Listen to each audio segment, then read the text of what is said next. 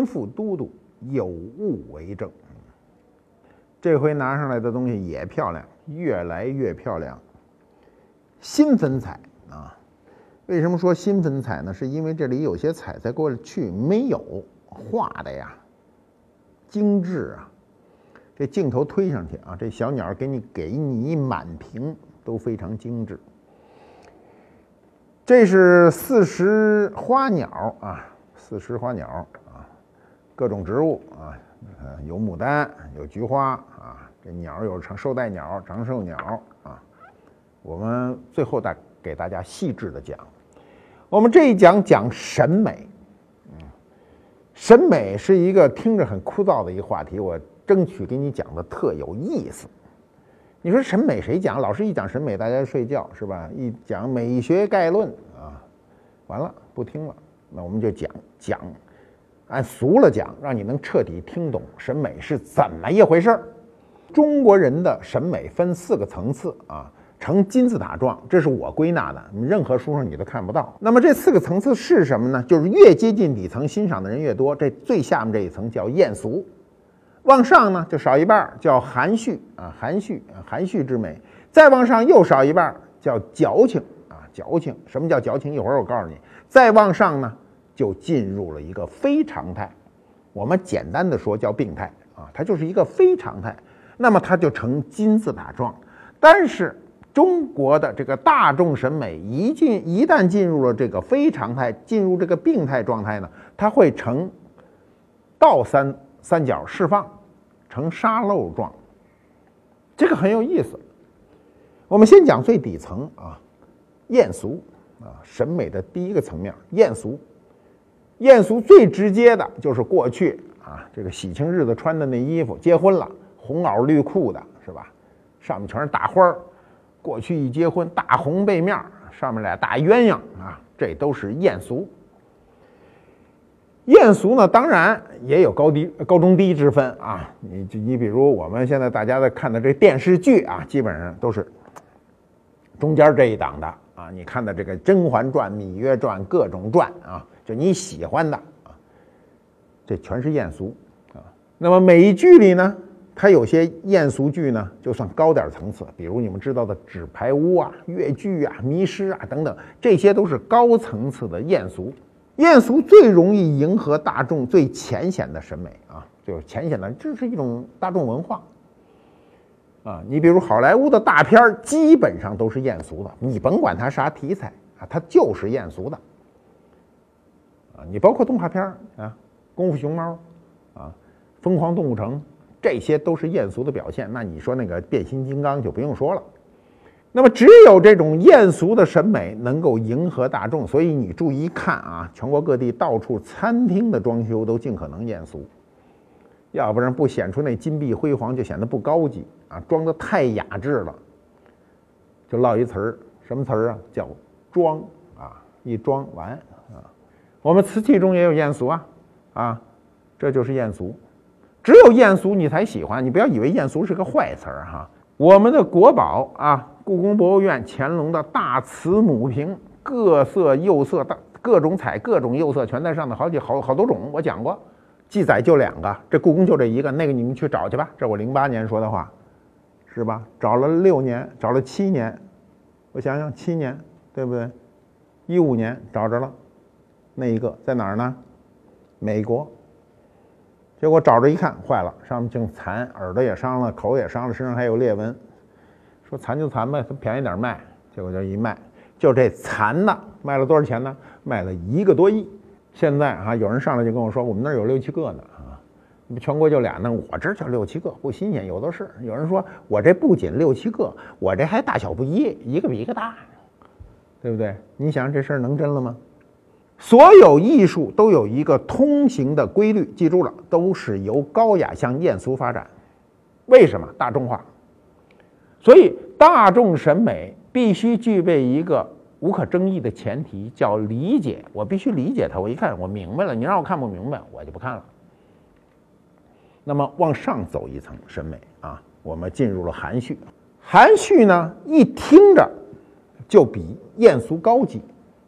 说说这事儿表达含蓄高级，一说这是艳俗，听着就不够高级，啊，含蓄是怎么表达呀？我们直白路的表达说，哎呦，我这喜欢这女孩上来说我爱你，这就艳俗了，啊，这就不含蓄了。过去我们年轻的时候也不好意思说，只好说我喜欢你，我喜欢你啊，这就是含蓄的表达，我爱你。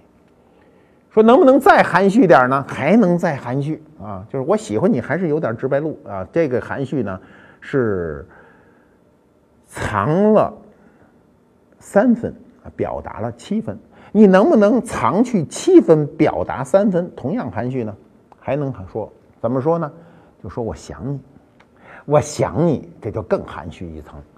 文学啊。作品就容易含蓄，唐诗宋词，唐诗总体是含蓄的，宋词总体呢相对就比唐诗不含蓄或者艳俗一点。我们举例啊，举例，李商隐，著名的诗人啊，唐代非常有名的诗人，他为什么含蓄啊？就因为他那诗大部分都叫无题，无题不告诉你啊，无题，这个。我们表达一次吧，啊，爱情啊，也许是爱情，也许不是，啊，昨夜星辰昨夜风，画楼西畔桂堂东，身无彩凤双飞翼，心有灵犀一点通。隔座送钩春酒暖，分曹射覆蜡灯红。皆于听鼓应官去，走马兰台泪转蓬。这是我最喜欢的李商隐的诗之一。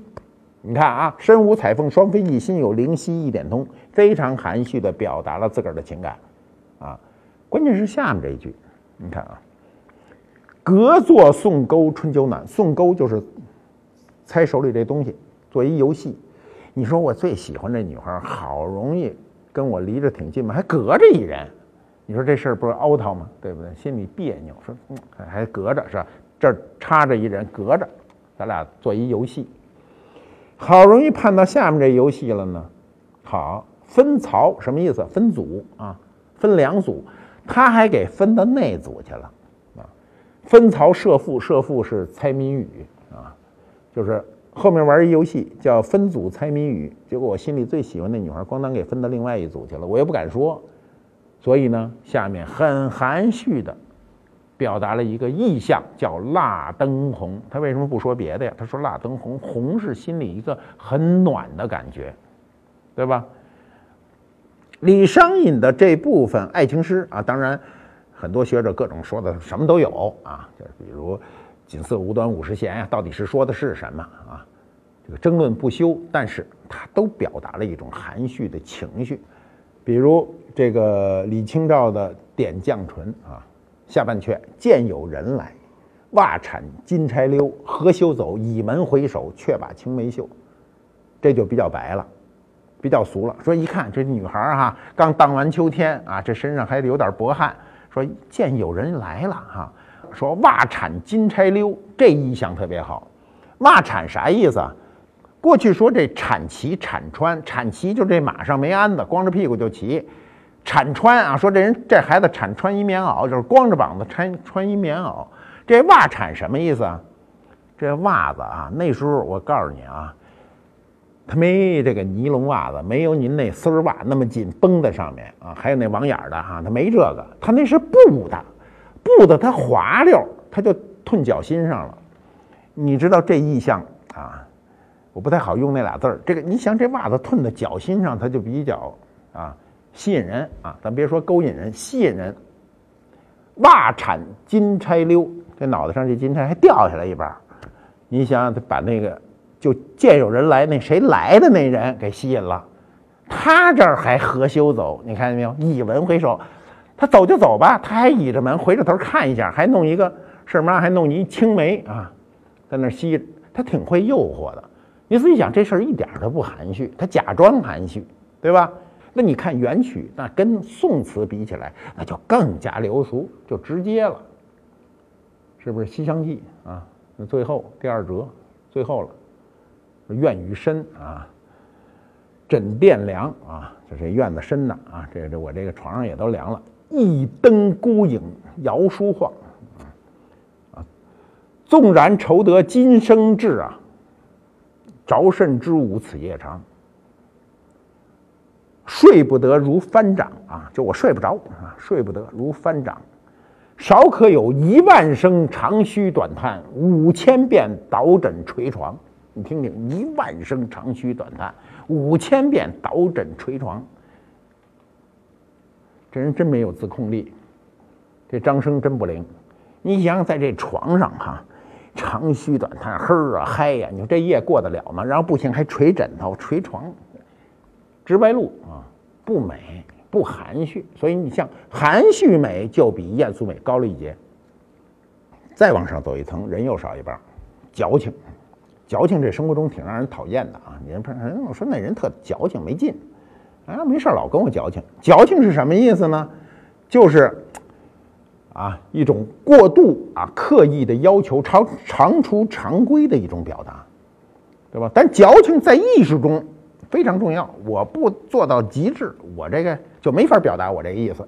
所以艺术家呀，找不着北叔都矫情。你看艺术家，先别的不说，艺术家那发型都跟咱不一样，对不对？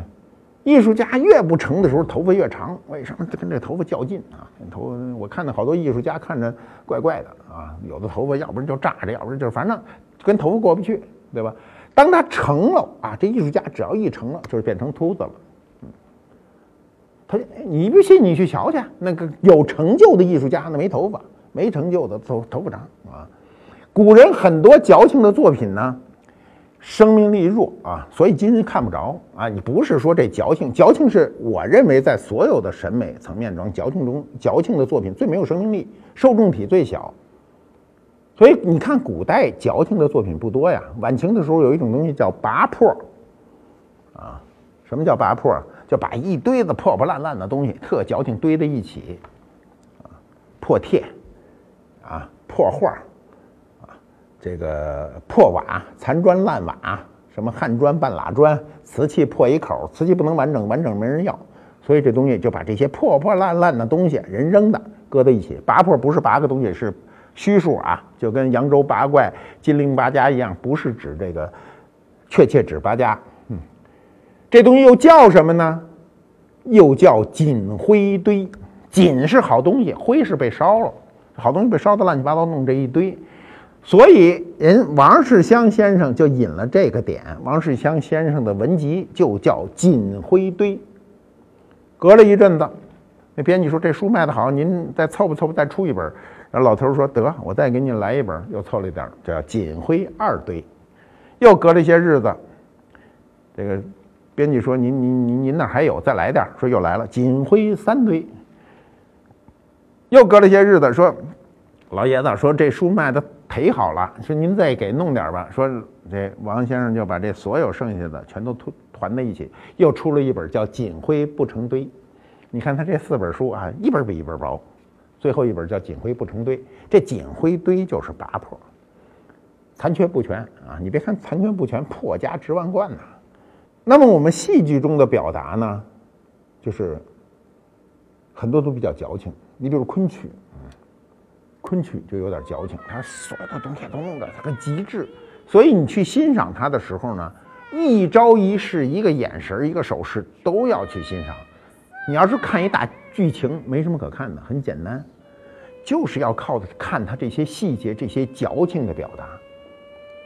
呃，唐初的诗，唐中的诗技巧性不如唐晚期啊。我们不说别人，就说大家最熟的李商隐，他就被视作唐后期最杰出的诗人。他的诗呢，这个有鲜明独特的风格啊，文辞清丽，意蕴深微，就用点多，很多点呢，你你这晦晦涩你不懂，对吧？你得找去。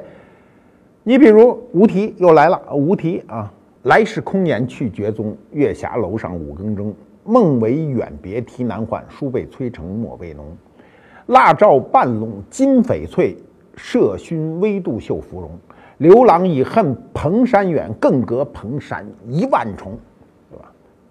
你看这诗写的啊，来时空言去绝踪。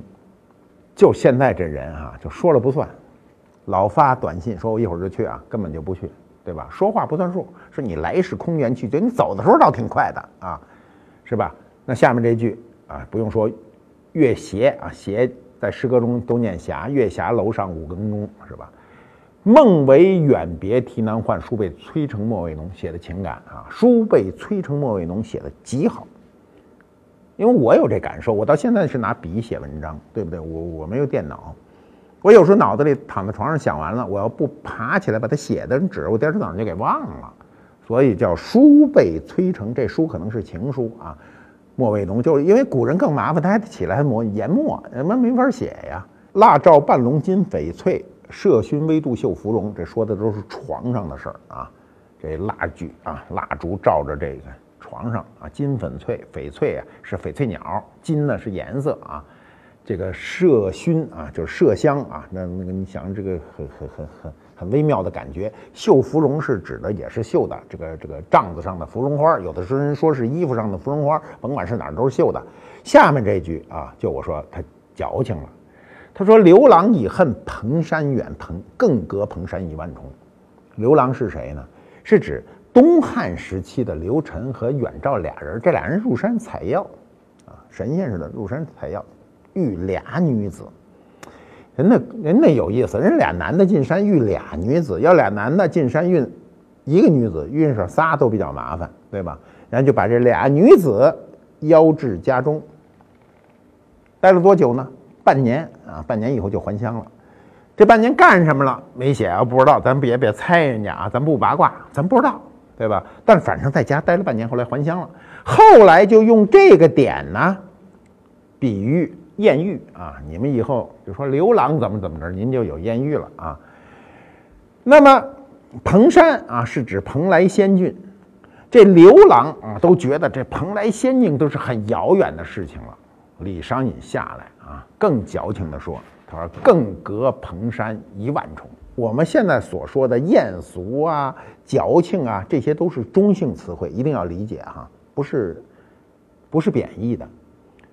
那你们会说，你说的这都是虚头巴脑的事儿，我这听不懂。说我我告诉你，你看具象绘画啊，倪云林、袁四家，袁四家都有谁呢？黄公望、王蒙、吴镇啊，倪云林啊，倪云林这人呐，就就矫情。特矫情，生活有洁癖。你说他有多洁癖啊？就每天文房四宝啊，有钱啊，折腾，真的有大量的佣人给清洗，洗好几遍。门口那两棵树，天天有人负责照管看管，给洗树啊，给洗。你那树得给我洗干净。据说这树洗的太勤快，最后给洗死了，对吧？佣人挑回来的水，他盯着，他只喝前面那桶水，后面那桶他不喝。为什么？他说那佣人可能放屁啊，一使劲一放屁，后面那。桶水脏了啊，矫情。然后他有一个朋友啊，姓徐啊，上他们家登门拜访。那过去啊，都留宿，没有旅馆嘛。过去都是过去呢，有钱人家里房子也多，您在这房子里留宿啊。结果呢，他就这个不放心，因为太洁癖，人生人住在家里又不好，不让人家住。住了以后，心里还半夜就失眠，就嘀咕。半夜的时候，突然听见这个老徐啊，就咳嗽了一声。哎呦，就把他着急，急的不行，这一宿都睡不踏实呀。咳嗽，咳嗽以后，第二天起来就跟仆人说：“说你赶紧上他那屋里看看，他那痰吐哪里去了？快把我恶心死了！这一宿，这仆人知道他这毛病，里屋外屋啊都找不见这口痰呢，怎么办呢？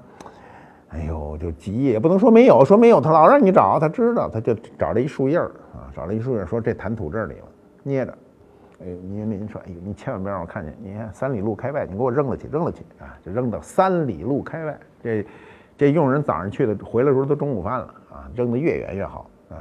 他这洁癖到什么程度呢？他这大半辈子不碰女人，对不对？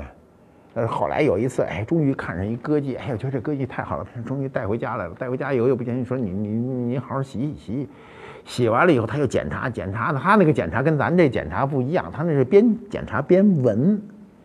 啊，觉得人还是不干净，说不行，还是有点味儿，您再洗洗，再洗洗，折腾天亮，大家都没情绪了啊，歌妓感冒了，嗯，在生活上的洁癖呀，哎，这人就得有癖，没癖啊，他那个作品就不行，所以他作品特别的矫情，枯山水，啊，简约疏淡，画法简疏，一看上去没画几笔，格调天真啊。以淡泊取胜，他就画的就是他们家那一块太湖流域啊，画的就是枯枝啊、平原呐、竹石茅舍呀，都那最简单的东西，干笔皴擦呀，用墨极简，研一点墨且画呢啊，所以他经常说他是有意无意，若淡若疏，形成了一种叫什么呢？叫荒疏萧条一派。你听听这这人这派别，荒疏萧条啊。倪瓒与黄公望啊，吴镇这王蒙，成为四大家，绝不是偶然的。我当年啊，碰到这个书画界的这些鉴定泰斗，徐邦达先生、谢志柳先生、刘九安先生啊等等这些老先生，一提起来倪云林，都是那种无限敬往的敬仰那种高山仰止感觉。我二十几岁的时候就认为这倪云林的画。天下第一，是因为老听他们说，我也不知道，就是他们说这画好，怎么高啊？什么天天说这个。后来等了九十年代以后，慢慢有了拍卖，拍卖我就注意看有没有倪云林。倪云作品不多，很少，偶尔上来呢，并卖不出钱去。大家喜欢的还是那艳俗。为什么这个市场的人，有钱的人都俗，所以作品必须俗的卖得高，雅的都卖不高。在我心目中啊，过去那种院派的那种画画，就让那老先生说这都没用，什么七喜全多少喜也没有用，说这个没没人要。一说倪瓒、倪云林，哎呦，就说这怎么样怎么样，哎呦，这笔法老道啊！我也不知道什么叫老道，反正就看着他是老道老道。现代人怎么说？这画什么玩意儿？说这这这墨都没了，这这这看什么呀？哎，看不了这矫情。所以你看这个时代啊，时代一过去啊。你按照老一辈那些人，就我上一代人，甚至上两代人，按理说他们那些人都是上我两代人啊，他们对绘画的认知还停留在古代那种矫情的范畴。那么西方当代艺术中，大部分的作品都是这种属于矫情的。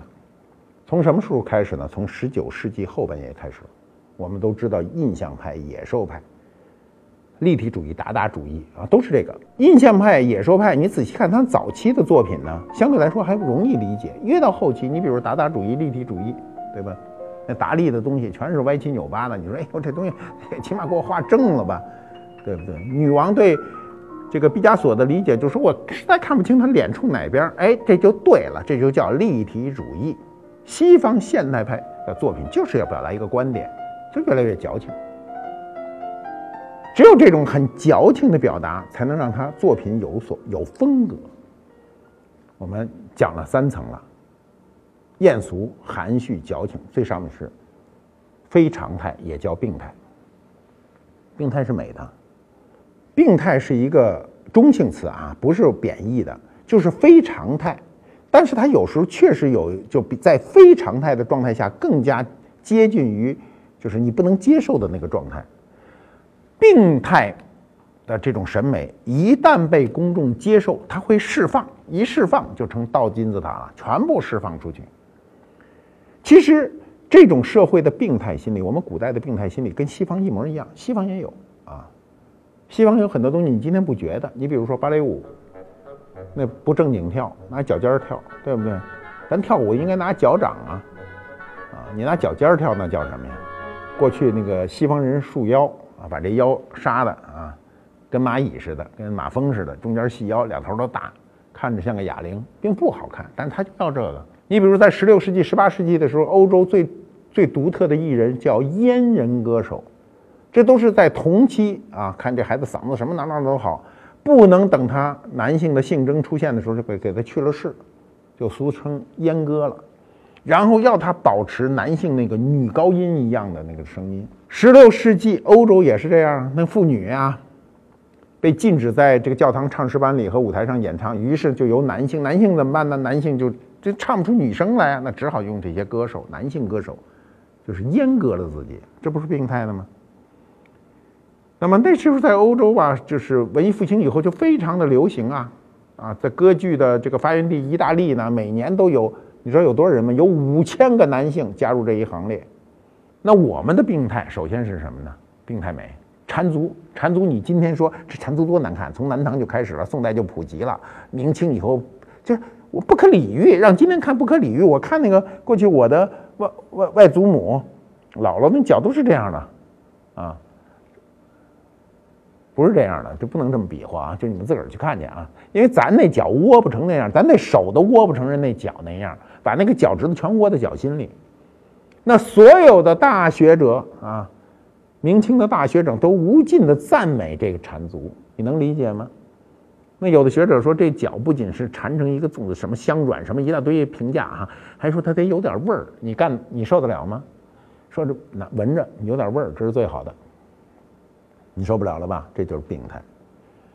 那我们能理解的、能接受的病态是什么呢？或者非常态啊？盆景，盆景，中国的盆景没一棵树好好长，全是歪七扭八，越拧巴越好，对吧？你再说我们的金鱼，畸形的，身子那么大，眼睛鼓着、抛着、望天的。你说眼睛不往两侧长，往天上长，这全是畸形。宫廷犬。叫北京宫廷犬，慈禧太后老抱那个，那是近亲结婚培育的，那眼睛跟那个先天鱼形一样，眼睛往两边，牙齿稀疏，非常依赖人，所以大家这这狗有意思，这老狗跟我亲着呢，它没法不跟您亲，它就认您一个人，别人不认的。比如我们再说一句啊，我们的京剧。京剧，你说中国京剧的最高境界是什么呀？人家说那肯定是梅兰芳的《醉贵妃醉酒》啊，男扮。啊，梅兰芳啊，你看梅兰芳生活中他就是一个男人啊，你看他跟福芝芳生过这个这个九个孩子，他前面跟他的那个第一任妻子王明华生过两个孩子，他一生生过十一个孩子，他非常正常一个男人。但是他去表演的时候，一定啊那个哎，对，你说我这不行，我这怎么都不成，哎，他就一定要表现女性的这种。是男人的非常态，对吧？那病态美在文学表达中也是一个很高的境界，甚至是最高境界。我们的文学作品最高境界是什么？《红楼梦》吧，不用说吧，《红楼梦》最重要的男主角男一号、女一号是谁呀？贾宝玉、林黛玉吧。那贾宝玉是什么？女性美。林黛玉是什么？病态美。这就是中国文学对这个美的最高表达，叫男子女性美，女子病态美。薛宝钗就不行了，不时髦啊！你看上来描写就不行，一上来就说脸若银盆，眼同水杏。你说这脸跟一大银盆似的，现在说俗称大饼脸，肯定就不行。你看一说这个林黛玉，就是娇袭一身之病，上来就直接描写你这病。那现在你要说这人跟病秧子似的，那等于说人家不不好听的。可是人家《红楼梦》，曹雪芹上来就把它当优点写了。这就是非常态病态，突破了这个瓶颈，它就释放了，对吧？你看《红楼梦》以后啊，男子就追求女性化了，很多小说都这样，包括我们今天啊，小鲜肉，你听这词儿“小鲜肉”，我第一次听“小鲜肉”这词儿，我认为说女孩呢，结果没想到是男孩。他肯定不欣赏像施瓦辛格那样、史泰龙那样浑身馊壮、八块腹肌的这个，他不喜欢二头肌全啊都嘟着，他不喜欢，他喜欢都是平滑的。这个每个时代都有不一样，所以呢，审美啊，我们今天讲审美四层，审美一定是后天的学习，审美没有天生的啊，人天生不会审美，不知道什么何为美。那么每个人审美不同，所以他每个人如果不在一个系统中，这事儿是不能探讨的。所以你认为很美的，别人说这多难看呀，对不对？啊，这东西太难看了，这是你认为美，他他不认为美，他认为美，你觉得不行，这太低俗了，这我不喜欢。所以我们每个人都应该后天努力的去学习审美，审美是可以教的。以后有机会我会开课，但开课一定要收费，不收费你不好好学习，就是你要学怎么审美，什么是好的，什么是不好的。那么作为一个个人，你不要拒绝你不懂的美。有的说这东西怎么那么不好看？你比如最近啊，这个最近非常流行啊，宋代的黑剑斩。你现在哎呀，这东西美呀，什么一通说，人要不告诉你，你就说这一破黑碗有什么可美的？美是多个层面的，根本不能强求统一。这就是审美的真谛。